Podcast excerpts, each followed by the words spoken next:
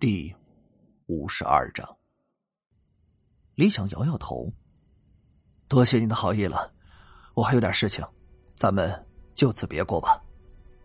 再见。钱安一直看着李想走远，直到他的背影消失，却依旧没有收回目光，似乎啊是在琢磨着什么。出了山谷。不远处，黄浦晴已经在车上等着他了。上了车，发动了汽车，一个急转弯，离开了这个地方。一路上，李想只觉得车内的气氛很压抑。黄浦晴也不看他，那冰冷的脸上似乎能滴出水来。李想心中那个紧张啊，这妮子不会是想起了在结界中发生的事儿吧？这女人杀人不眨眼的手段，他可是见过不止一次啊。一股寒意从心中冒出来，李想只能祈祷这一路上平安无事。车子进了李想所居住的城中村，在楼下停稳后，黄浦清也不吱声。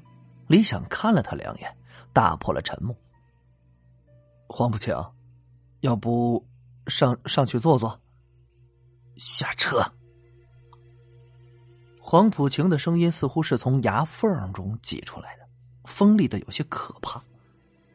李想一个机灵啊，知道这女人怕是要发飙了，车内是不宜久留，赶紧啊拉下车门，下了车，上了楼，进楼，看了看时间，八九点钟左右。由于啊是熬了一个通宵，李想现在是困得要死，直接往床上一躺，这就睡了过去。一直睡到三四点钟左右，才被肚子的饥饿感给弄醒。掏出手机准备点个外卖，头条推送的一条消息引起了他的注意：恒雅集团因合作方突然撤资，导致新产品生产线暂停，恒雅股票市值大幅度缩水，公司面临两难境地。恒雅集团总裁迫切寻找新的合作方，但目前无人敢接手。看完这条消息，李想这嘀咕了起来：“恒雅集团总裁，这不是沈冰曼吗？看来啊，他的公司出现了很大的问题。怪不得那天从小东村回来的时候，他情绪波动是如此之大。半路合作方撤资，这这他娘的也太不厚道了吧！”李想对沈冰曼这女人的印象非常好，咱其他的不说啊。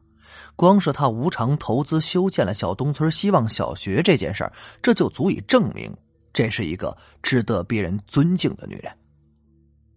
不行，得想办法帮帮她。对了呀，董长生的老婆王若兰做的生意，这不也是涉及女性用品这一块吗？自己毕竟救过他的儿子，找他帮帮忙，应该问题不大。还好。那天临走前啊，王若兰让自己留了他的电话。打开手机找到联系人，直接拨了过去。这电话很快就接通了。李大师，你好。王若兰的声音显得很平和。王女士，按辈分来说，你是我的长辈，您直接叫我小李就好。这倒不是理想谦虚啊。而这是王若兰年龄和自己母亲差不多。王若兰笑了一下，让我叫你小李也可以，不过你得叫我伯母。啊！李想一时间不知该如何回答才好，不过很快还是叫了一声伯母。说吧，我知道你找我有事儿。呃，伯母，不知道您知不知道恒雅集团？李想不直接切入主题，先探探这王若兰的反应再说。恒雅集团，我可是个生意人，你说我知不知道？王若兰开玩笑似的反问了一句，随后说出的话让李想惊讶这女人的洞察力。恒雅集团目前因为大合作方的撤资，导致新品的产能出现了严重的问题。市值的缩水，再加上内部骨干的集体跳槽，现在的局面已经是不容乐观了。怎么？你怎么突然关心起恒雅来了？恒雅的总裁沈冰曼可是个大美女哦。莫非？赶紧打断王若兰的胡思乱想。李想直接道：“哎，伯母，我和沈冰曼算是普通朋友。恒雅的发展前景其实也是很好的。嗯，不知道伯母能否帮我这个忙啊？成为恒雅的新的合作方。你是让我帮助自己的敌人？”王若兰饶有兴趣的问道：“哎，这俗话说的好嘛。”呃，商场如战场，没有永恒的敌人，只有永恒的利益。王若兰闻言赞道：“好一句没有永恒的敌人，只有永恒的利益。你救了我的儿子，我正想着如何报答你这份人情。既然是你朋友，那我就和他化干戈为玉帛好了。那那就谢谢伯母了。”挂断电话。李想想起了沈冰曼这个美丽而优雅的女人，回想起她那神一般的厨艺，忍不住嘴角挂起了一丝微笑。有段时间不见了，也不知道这女人过得如何。而此时，董长生的豪宅中，若兰啊，谁的电话？怎么聊得这么开心啊？在董长生的印象中，王若兰是一个比较严肃的女人，很少能见到她笑。哈，是李想打来的电话。董长生有些惊讶。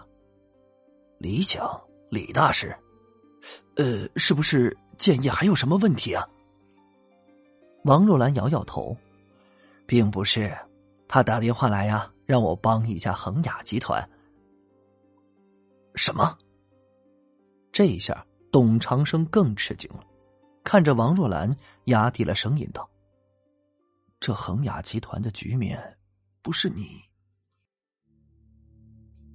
王若兰做了个噤声的手势，小声道：“但是李想让我帮，我就得改变战略了。”说完，他又补充了一句：“别忘了，隐藏在暗处我们的仇家，那个。”给建业下蛊的人，董长生心照不宣的点了点头。吃完外卖，李想百无聊赖的伸了伸懒腰，将从冥界带回来的那块石头放在桌子上研究起来。从方玄子口中得知，这东西叫星盘，不过呢，应该只是星盘的一部分。能引起风水师竞相争夺，想来这绝不是平凡之物。这虽然看上去平凡，先前自己也忘了问黄浦星这东西是什么，试着用灵力试探了一下，毫无反应。算了，李想也懒得研究了，改天有机会遇到天玄道人的时候再向他请教请教。将这东西啊随手往抽屉里一扔，手机响了起来，是虎子打来的。向哥，得麻烦你来一趟豪情会所。电话一接通，虎子就冒出这么一句了。李想也懒得问，虎子来到晋城后和自己联系的并不多，也不知道这丫的一天在忙些什么。每次打电话过去请他喝酒，这都说有事儿。反正呢，现在自己也没事豪情会所，据说啊里面的小妹儿长得那叫一个水灵，服务那叫一个周到。这眼见为实，耳听为虚啊！等会儿过去得向虎子好好打听打听。